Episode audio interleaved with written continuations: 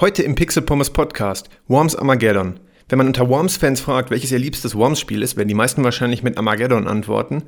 Ähm, da dieser Teil wirklich aus der Serie heraussticht, ähm, weil, es, weil er auch heute noch geupdatet wird, weil er irgendwie ein zeitloser Klassiker ist und weil er so schnörkellos, aber trotzdem Worms-mäßig war, wie kein anderer Teil mehr danach. Oder fast kein anderer Teil. Ähm, deswegen habe ich mir den für diese Episode rausgesucht. Eigentlich sollte die Episode über alle Teile gehen und also die ganze, die ganze Serie Worms besprechen. Aber das wäre unfair für einige Games, weil die wirklich so viele coole Sachen beinhalten, dass man die einzeln erwähnen kann. Ähm, dass ich mir gedacht habe, wir reden heute nur über Worms Armageddon. Viel Spaß!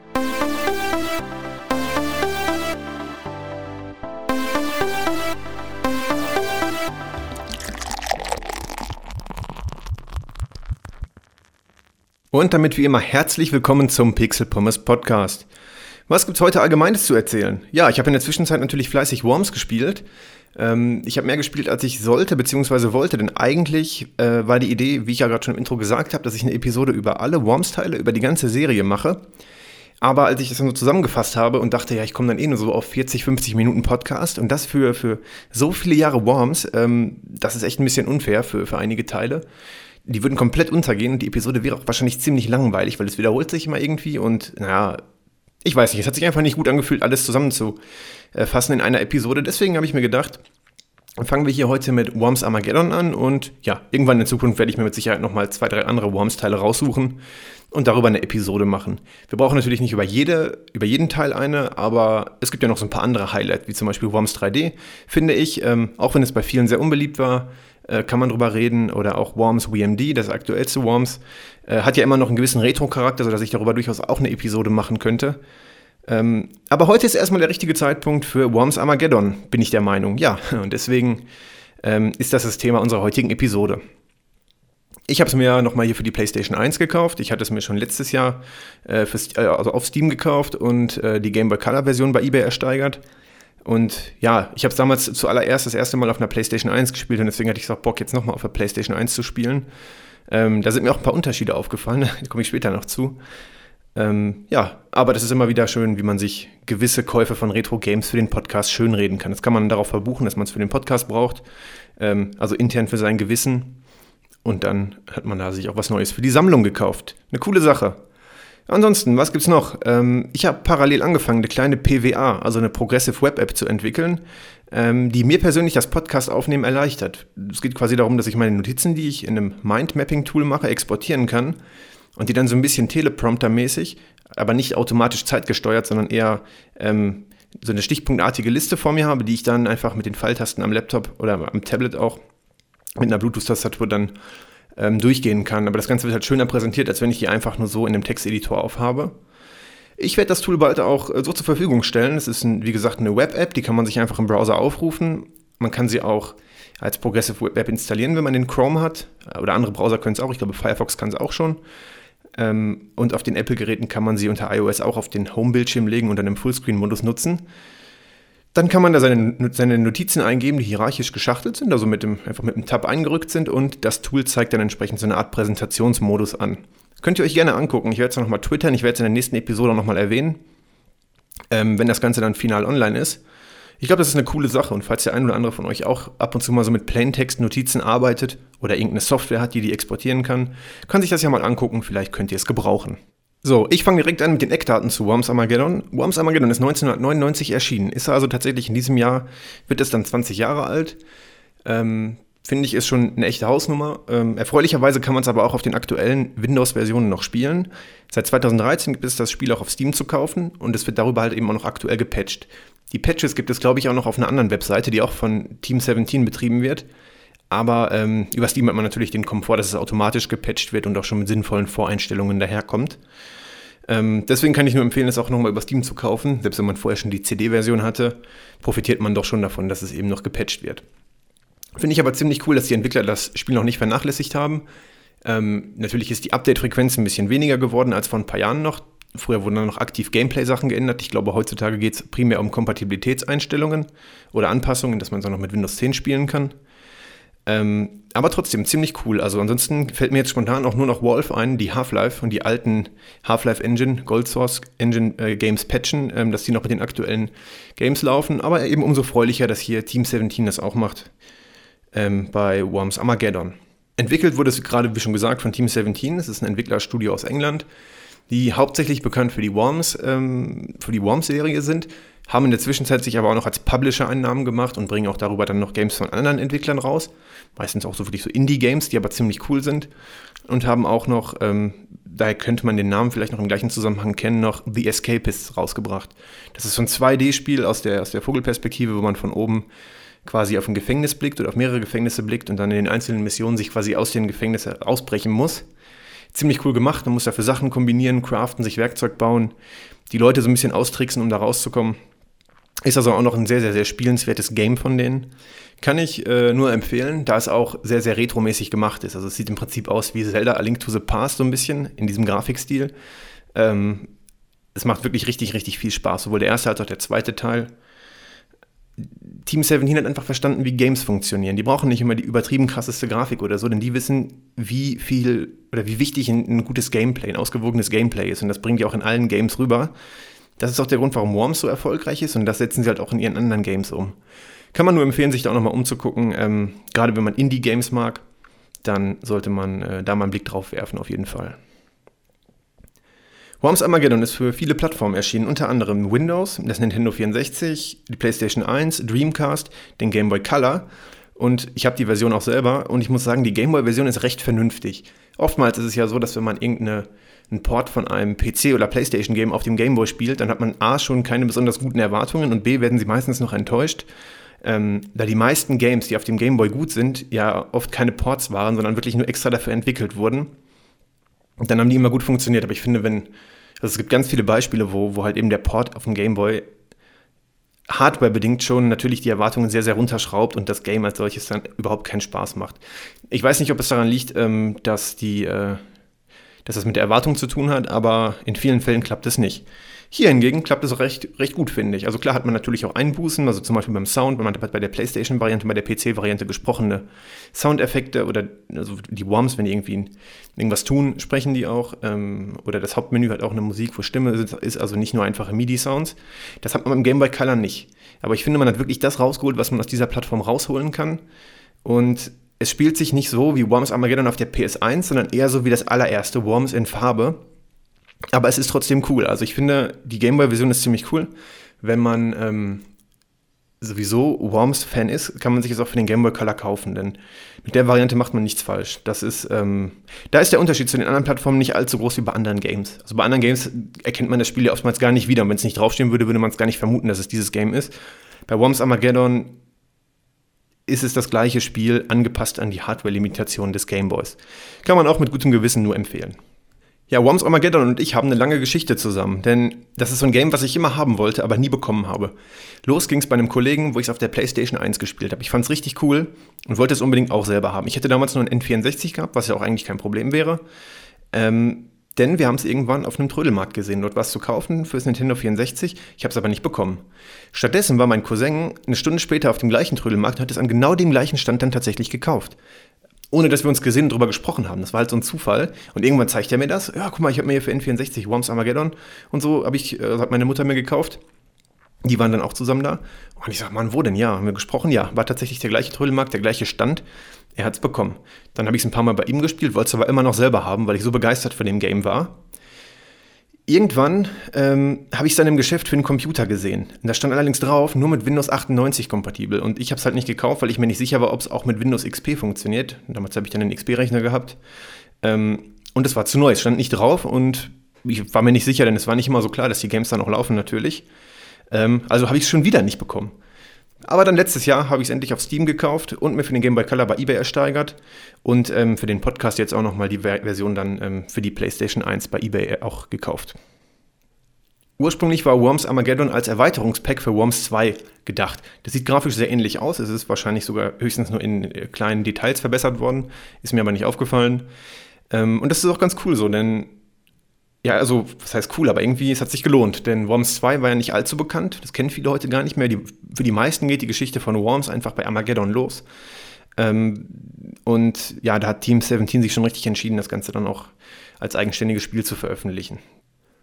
Gespielt wird Worms Armageddon von Teams, die sich gegeneinander bekriegen in einer generierten Landschaft. Ähm, die Teams bestehen aus bis zu acht Worms. Über diesen Punkt bin ich ein bisschen gestolpert, denn ich habe ja die PlayStation 1-Version hier für den Podcast nochmal gespielt. Und ähm, da waren es noch vier Worms pro Team, die dann in einem Kampf waren. Man konnte zwar mehr hinterlegen, wenn man sich selber ein Team erstellt hat im Customizing-Dialog, aber ähm, spielen konnte man immer nur mit vier. Und ich habe mich gewundert, ich, ich habe es irgendwie anders in Erinnerung gehabt von der Steam-Version. Ähm, kann nicht, dass man da mehr Worms hatte. Ja, und tatsächlich ist es so, dass mit einem späteren Patch die Zahl erst erhöht wurde. Und über Steam hat man halt die neueste Version und die Variante auf CD ist noch irgendwie die Release-Version von der PS1, sodass man da eben nur die vier Worms hat. Deswegen nicht wundern, falls ihr da unterschiedliche Angaben zuseht. Es hat mit dem Update zu tun. Diese Teams von Worms kämpfen gegeneinander, rundenbasiert und abwechselnd. Also das heißt quasi, man hat ähm, pro Kampf, den man dann auf dieser generierten Landschaft ausführt, äh, abwechselnd ist man an der Reihe, sucht sich eine Waffe aus, mit der man entweder angreifen kann oder ähm, sich fortbewegen kann und muss eben versuchen, die anderen gegnerischen Würmer zu eliminieren. Das kann passieren, indem man ihre Lebenspunktezahl auf Null bringt, dann springen die sich selber in die Luft oder ähm, man schubst sie ins Wasser oder man lässt sie explodieren, sie fliegen weit aus der Map raus und landen dann irgendwann im Wasser. Gewonnen hat derjenige, dessen Worms überlebt haben. Es müssen nicht alle überleben, es reicht auch, wenn einer da ist. Hauptsache, es sind nicht alle davon gestorben. Besonders bei Worms ist halt immer die lustige Waffenauswahl, denn es gibt ah, verdammt viele Waffen, die nehmen sich auch alle nicht allzu ernst. Okay, dieses nicht allzu ernst, den merkt man schon am Spielprinzip, dass sich einfach Würmer auf einer 2D-Landschaft gegeneinander bekriegen. Ähm, aber das merkt man bei der, bei der, Waffenauswahl, wir kommen später noch im Detail dazu, ähm, gibt es halt so viele lustige Sachen, die Anspielungen auf andere Games sind oder die ähm, auch völliger Quatsch sind eigentlich, aber die einfach mega lustig sind. Ähm, das ist auch so ein bisschen das Markenzeichen von Worms. Zusätzlich zu den lustigen Sprüchen und den Kommentaren, die immer kommen, ähm, das gibt es auch in Form von Einblendungen, von so, so zynischen Kommentaren von wie so eine Art Moderator, möchte ich mal sagen, der das Spielgeschehen so ein bisschen kommentiert. Das wird aber nicht gesprochen, nur eingeblendet immer. Und den Sprachkommentaren der Worms als solches, die sich dann so untereinander so lustige Sachen in den Kopf werfen ähm, ist das Ganze doch schon ein sehr stimmiges Gesamtpaket, was sich nicht allzu ernst nimmt, aber trotzdem vom Gameplay her nicht albern ist. Also auch wenn es das, das Setting ist und so weiter, aber das Spiel ist schon vom, vom, vom, vom Spielen her sehr ernst. Das ist ähm, eine sehr, sehr, sehr gute Mischung und macht extrem viel Spaß. Ein wichtiger Punkt bei Worms ist auch immer das Customizing. Also man kann immer bei den Spielen sehr, sehr viel anpassen.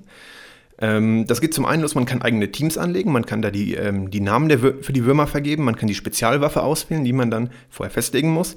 Man kann seinen Grabstein anpassen, wenn ein Wurm gestorben ist, also wenn er nicht im Wasser versenkt wurde, springt er sicher so in die Luft und hat dann einen individuellen Grabstein und so weiter. Ähm, das ist alles anpassbar und das ist auch bei jedem neuen Worms, was ich habe, immer so das Erste, was ich mache, ist mein Team anlegen. Ähm, das ist wie so ein Ritual, das macht auch extrem viel Spaß. Zusätzlich darüber hinaus kann man noch einige andere Sachen anpassen, zum Beispiel die Landschaft. Da kann man dann so ein bisschen die Form auswählen, also ob man quasi so eine Art Inselform haben möchte oder ob man das wie so, wie so, wie so Kanäle, wie so Tunnel haben möchte. Ähm, ob man so Festungen haben möchte, wo man das quasi über die Distanz gegenseitig beschießen muss. Da gibt es dann immer ähm, so, ein paar, so ein paar Presets, die man wählen kann. Das kann man dann kombinieren mit dem Theme zu der Landschaft, also die Texturen, das Erscheinungsbild, den Wasserstand und so weiter. Und dann natürlich den eigentlichen Spielregeln, die Zugzeit, die Rundenzeit, wie viele Worms treten an, ähm, wie viele Lebensenergie haben die von, von Beginn an. Darf man sie frei platzieren zum Beginn der Runde oder werden sie random verteilt? Äh, welche Waffen gibt es? Wie oft darf man welche Waffe benutzen? Das kann man sehr, sehr, sehr filigran einstellen. Und ja, es macht halt immer extrem viel Spaß, dann ähm, sich da so einen Game Mode auszudenken, zu customizen und dann diese Runde zu spielen. Gehört auch irgendwie dazu zu Worms. Ähm, es gibt bei Armageddon auch einen freien Editor, dass man die Landschaft sozusagen auch malen kann, wenn man eine coole Idee hat. Das ähm, war mir bis jetzt immer persönlich zu aufwendig. Also ich mache da schon viel Spaß dran, alles einzugeben und alles einzustellen, auch gerade was das Team betrifft. Ähm, aber ich finde solche, solche Map- und Level-Editoren richtig cool. Ich freue mich, dass es die gibt, aber meistens ist Worms für mich so ein Casual-Game, was ich nicht allzu lange spiele und auch nicht allzu oft spiele. Und deswegen will ich dann meistens nur irgendwie ins Game rein, klack, klack, klack, mache ein paar Optionen für die Landschaft, auf die ich Bock habe. Ähm, und das reicht mir persönlich dann. Aber ich finde auch heutzutage sollten die neuen Games wieder mehr Map-Editoren haben. Also das ist irgendwie so, früher war das fast selbstverständlich, dass man irgendwie so einen Editor hatte, also offiziell natürlich auch, ähm, wo man solche Sachen sehr, sehr, sehr cool dann customizen konnte gefühlt ist das weniger geworden in der letzten Zeit und ich finde, das sollte es weiterhin geben. Es gibt neben den schnellen Kämpfen, die man einfach so aus dem Menü heraus starten kann mit zufälligen Werten, also dieses ähm, einfach nur Schnelleinstieg ins Spiel, gibt es noch ein paar andere Spielmodi. Zum Beispiel gibt es die Einzelspieler-Missionen, da muss man verschiedene Aufgaben und Kämpfe durchführen, also zum Beispiel irgendwelche Ziele mit Granaten abwerfen ähm, oder gewisse Kämpfe dann eben absolvieren. Ähm, das ist für mich persönlich immer nicht ganz so motivierend gewesen. Also ich habe immer damit angefangen bei fast jedem Worms-Spiel. Ich fand es auch ganz cool irgendwie, aber ich weiß nicht, ich wollte eigentlich dann doch schon das klassische Spielprinzip lieber haben und einfach nur direkt in den Kampf einsteigen. Ähm, also ich weiß nicht, nach ein paar Missionen hat mir persönlich immer die Motivation gefehlt, weiterzumachen. Ist aber nicht schlimm, denn man kann bei dem Spiel auch die normalen Kämpfe einfach ähm, entsprechend anpassen und dann dort spielen. Also da gibt es auch viele, viele Möglichkeiten, das zu tun. Man kann ja auch mit dann bis zu vier Spielern spielen. Also man kann auch also bis zu vier Teams spielen. Die können entweder von der CPU oder von einem anderen menschlichen Spieler, der dann vor Ort ist, ähm, spielen. Das kann man sich dann entsprechend einrichten. Und daneben gibt es natürlich noch den Mehrspieler-Modus, wo man, das ist das Coole bei Worms, immer nur einen Controller braucht. Also man kann auch dann zu viert spielen. Man packt einfach vier Teams, die von Menschen gesteuert sind, ähm, in den Kampf, startet den Kampf und kann einfach den Controller weiterreichen. Man hat ja nicht immer vier Controller da. Ähm, das fand ich schon immer sehr, sehr, sehr cool, dass man da nicht auf die Hardware angewiesen war, sondern theoretisch einfach nur mit einem Controller spielen konnte. Darüber hinaus gibt es noch den Online-Modus über das Warmnet. Da kann man dann ähm, online spielen.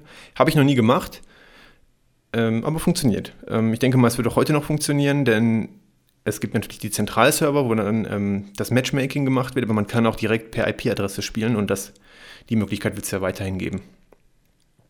Das Warmnet basiert übrigens, ähm, steht auf der Webseite von Team 17, ähm, beziehungsweise einer, irgendeiner Unterseite davon, aber offiziell von den Entwicklern, auf einem IRC-Server, der ein bisschen modifiziert wurde, ähm, irgendwelche Skripte aufgerufen, PHP-Skripte sind es, ähm, der sich dann darum kümmert. Und im Prinzip ist Worms Armageddon hat einen IRC-Client äh, integriert und verbindet sich dann damit und kommuniziert dann mit den anderen Clients über das IRC-Protokoll. Fand ich ganz interessant, ähm, mal so einen Einblick zu kriegen, wie das Ganze technisch aufgebaut ist. Hier hat man sich für einen etablierten Weg, das IRC-Protokoll, entschieden, was ich sehr cool finde. Aber ja, man weiß es ja nicht. Meistens kriegt man es bei den Spielen nicht mit. Das sind meistens irgendwelche eigenen Protokolle, die da benutzt werden. Oder ich weiß nicht, ob es auch über HTTP gemacht wird heutzutage. Aber ähm, ja, interessant, wie die Entwickler sich da entschieden haben, diesen Weg über das IRC zu gehen. Die Waffen bei Worms Armageddon sind ein wichtiger Punkt, denn ich kann mich noch gut an die erste Runde Worms erinnern, wo wir das Spiel überhaupt nicht kannten, damals auf der Playstation. Und wir einfach nur dieses Waffenmenü durchgegangen sind und alle Waffen ausprobiert haben, weil es einfach so mega Spaß gemacht hat, diese Originalität an Waffen zu entdecken. Und auch wenn manche sinnlos sind, weil sie schwach sind, weil sie ähm, kaum irgendeinen Nutzen haben, es ist doch extrem cool, was die für eine Vielfalt in das Waffenmenü gebracht haben.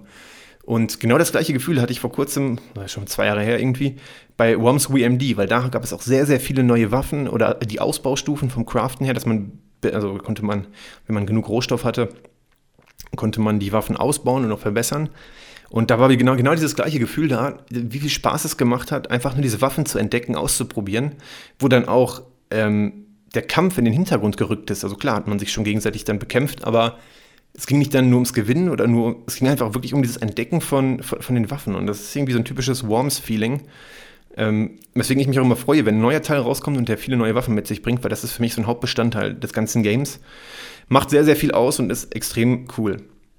Reden wir kurz über die Waffen. Ich habe exemplarisch ein paar rausgesucht, damit ihr euch was darunter vorstellen könnt, falls ihr sie nicht ohnehin schon kennt. Ähm, ich habe die ein bisschen gruppiert. Und zwar haben wir einmal die normalen Angriffe. Da haben wir zum Beispiel Waffen wie die Bazooka, die Handgranaten und die Schrotflinte. Das sind halt eben so normale Waffen. Die Bazooka ähm, kann ich aufladen, da kann ich die Schussstärke wählen und die ist auch windanfällig. Also das, das Game hat immer Wind, das wird über so einen Indikator unten am Bildschirmrand ange... Oder ist er oben? Ist ja auch egal. Ähm, jedenfalls wird angezeigt, in welche Richtung der Wind weht und wie viel Wind es gibt. Und bei manchen Waffen muss ich das berücksichtigen. Bei der, Schrot, bei der Schrotflinte nicht. Die schießt einfach nur richtig straight durch. Ähm, aber die Granaten und zum Beispiel die Bazooka, die sind windanfällig. Und wenn ich jetzt über eine große Distanz schieße oder schmeiße, äh, muss ich das mit einkalkulieren. Es kann sein, wenn, wenn ich hochwerfe, also meine Granate hochwerfe und der Wind stark ist, dass sie in eine komplett andere Richtung fliegt und dann möglicherweise sogar einen meiner Würmer mit in den Tod zieht. Ähm, ich kann es aber auch taktisch für mich nutzen. Wenn ich das Ganze drauf habe und die Physik dahinter verstanden habe, kann ich auch äh, Angriffe machen, die sonst nicht möglich wären.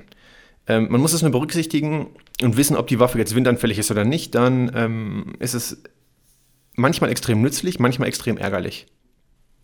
Dann haben wir die Nahkampfwaffen, also äh, Angriffe, die von Wurm zu Wurm quasi durchgeführt werden, ohne über die Distanz zu gehen. Zum Beispiel das Dynamit, das legt man, schmeißt man irgendwo hin und versucht sich dann schnell in Sicherheit zu bringen, indem man dann, also man hat, nachdem man den, ähm, den Angriff gemacht hat, bei den meisten Waffen noch so eine kleine Rückzugszeit von drei, vier, fünf Sekunden, die man gerade beim Dynamit dann immer sehr schnell nutzen muss, um sich in Sicherheit zu bringen.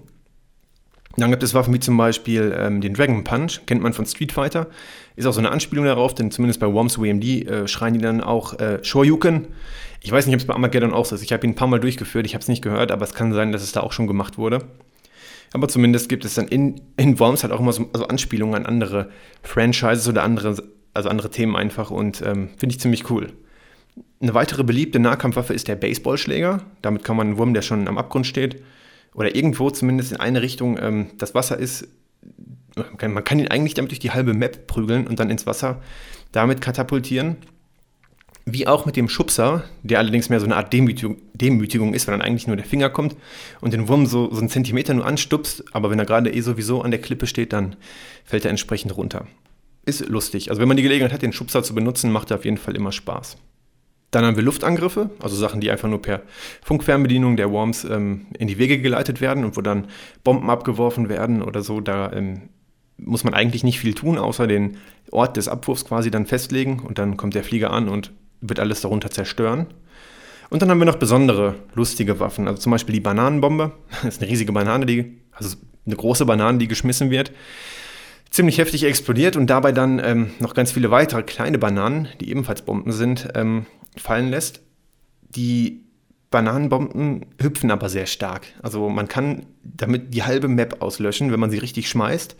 Äh, man kann sich aber auch selbst sehr schnell in Schwierigkeiten bringen, wenn man das, das, das Windverhalten oder das Bounce-Verhalten nicht richtig kalkuliert hat und dann ähm, entsprechend die Splitter der Bananenbombe, die dann selber noch eine, ein, paar, ein paar Sekunden Zeit haben, bevor sie selber explodieren, ähm, und dann irgendwie in die falsche Richtung geschleudert hat. Ähm, muss man mit Bedacht einsetzen, ist aber cool. Dann gibt es zum Beispiel das Schaf, das ist ein alter Freund aus der Worms-Serie, auch bis heute noch. Das ist einfach ein Schaf, was man, was man ähm, loslassen kann. Das rennt und hüpft dann so ein bisschen und man kann es dann per Remote zünden, dann explodiert es. Die Steigerung davon ist das Superschaf mit dem Cape, das kann man dann durch die Luft steuern. Extrem cool. Ist in diesem Spiel allerdings keine normale Waffe wie in den anderen, sondern ist eine Spezialwaffe, die man ähm, explizit für seine Teameinstellungen wählen kann, neben ein paar anderen Waffen. Dann gibt es noch zum Beispiel die alte Oma. Das ist eine knurrige alte Oma, die durch die Map läuft und auch irgendwann explodiert. Sie geht sehr langsam, ähm, aber sie ähm, dreht sich auch mal um zwischendurch oder so, wenn sie auf ein Hindernis stößt. Und deswegen muss man auch da ganz genau gucken, wo man die Oma einsetzt, damit man sich da selber keinen Schaden zufügt. Und dann haben wir so ein paar Mittel zur Fortbewegung, zum Beispiel das Ninja-Seil. Da gibt es auch eigene Disziplinen auf den Online-Servern, wo es dann gar nicht ums Kämpfen bei Worms geht. Und da kommt auch wieder der Map-Editor ins Spiel, denn der wird dann genutzt, um entsprechend Maps zu machen, die für, die, ähm, für das Ninja-Seil gut geeignet sind, um dann irgendwie einfach nur auf Zeit versuchen, ähm, sich durch die Map zu schleudern. Denn man kann mit dem Ninja-Seil, also es ist wie so eine Art Enterhaken, ähm, den kann man irgendwo an der Decke befestigen, sich dann hin und her schwingen. Und wenn man dann aber im richtigen Moment loslässt und dann fliegt man und dann wieder im richtigen Moment nochmal das Ninja-Seil äh, abfeuert, kann man sich dann sozusagen durch die ganze Map hangeln und sich sehr, sehr, sehr schnell fortbewegen. Das ist nicht allzu einfach am Anfang, aber wenn man es einmal raus hat, macht es richtig, richtig Spaß. Es ist auch in den Kämpfen sehr effizient, weil man auch vom Ninja-Seil aus eine Dynamitstange äh, schmeißen kann. Aber gerade diese Disziplin mit dem, mit dem Ninja-Seil, sich durch die Map fortzubewegen auf Zeit, ähm, hat sich etabliert und macht auch ziemlich viel Spaß. Und dann gibt es noch das Jetpack sozusagen, ähm, einfach ganz normal Jetpack. Man setzt es auf, man fliegt durch die Map. Und stimmt, das ist auch noch eine Waffe, neben dem Fallschirm, wo man, ähm, ja, doch, ich habe es vorhin gesagt, man kann, ähm, wenn man den Fallschirm benutzt, kann man danach noch einen Angriff machen. Das Ninja-Seil und das Jetpack fallen natürlich auch unter diese Kategorie. Also die Fortbewegungswaffen sind alle so gestaltet, dass man danach noch einen Angriff machen kann. Die bilden quasi eine Ausnahme dann von dieser eine Waffe pro Runde Theorie.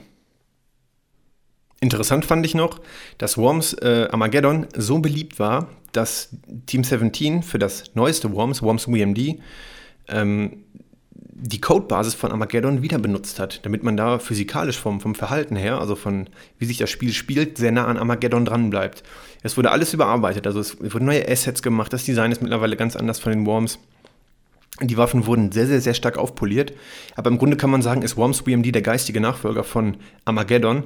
Nicht zuletzt, weil er eben auf dem Quellcode basiert, damit er sich auch genauso spielt. Also Worms WMD ähm, ist das Worms-Spiel für alle Armageddon-Fans geworden, die in der, in, den Zwischen, in der Zwischenzeit sehr enttäuscht waren. Es waren noch ein paar schwache Teile bei, muss ich auch zugeben. Ähm, aber wer Armageddon schon sehr, sehr, sehr mochte, sollte sich WMD auf jeden Fall angucken. So, das war's auch schon von dieser Episode. Ich glaube, wir haben alles Wichtige zu Worms Armageddon gesagt. Wie schon vorhin erwähnt, ähm, wird es auch irgendwann noch weitere Worms-Episoden geben. Es wird jetzt nicht in der nächsten Zeit sein, ähm, aber Worms ist immer so ein Game, das kommt immer mal wieder auf. Man hat immer mal wieder alle paar Monate Bock darauf, dann spielt man es ein bisschen, dann ist auch wieder gut. Aber man spielt es immer irgendwie gerne. Und ja, deswegen werden wir uns irgendwann zu diesem Thema nochmal wieder hören. Ich weiß noch nicht mit welchem Teil. Könnt ihr mir auch gerne twittern, wenn ihr dann noch irgendwie ähm, Interesse an einer anderen Episode an, für einen bestimmten Teil habt. Ansonsten hoffe ich, hat euch der Podcast gefallen. Folgt mir wie immer auf Twitter, pixelpommes-de oder Instagram, pixelpommes-retro. Ich habe vor kurzem ein Newsletter eingerichtet. Also falls ihr die, ähm, den Podcast nicht ohnehin schon im Podcatcher habt, dann braucht ihr den Newsletter nicht. Könnt ihr euch aber dazu anmelden und dann bekommt ihr auch immer eine E-Mail, wenn es eine neue Episode gibt. Ähm, ansonsten freue ich mich wie immer auf Feedback, sei es über Twitter, Instagram, per E-Mail, carsten.pixelpommes.de oder auch gerne über Bewertungen auf den Podcast-Portalen. Gerade auf iTunes ähm, freue ich mich immer über Bewertungen, weil ich dann noch in den Ranglisten ein bisschen weiter nach oben rutsche und vielleicht mehr Leute den Podcast hören. Wenn euch irgendwas nicht gefallen hat, schreibt mir auch gerne. Ich bin da sehr für Kritik offen. Ansonsten hoffe ich, ja, wie gesagt, es hat Spaß gemacht und sage bis zur nächsten Episode.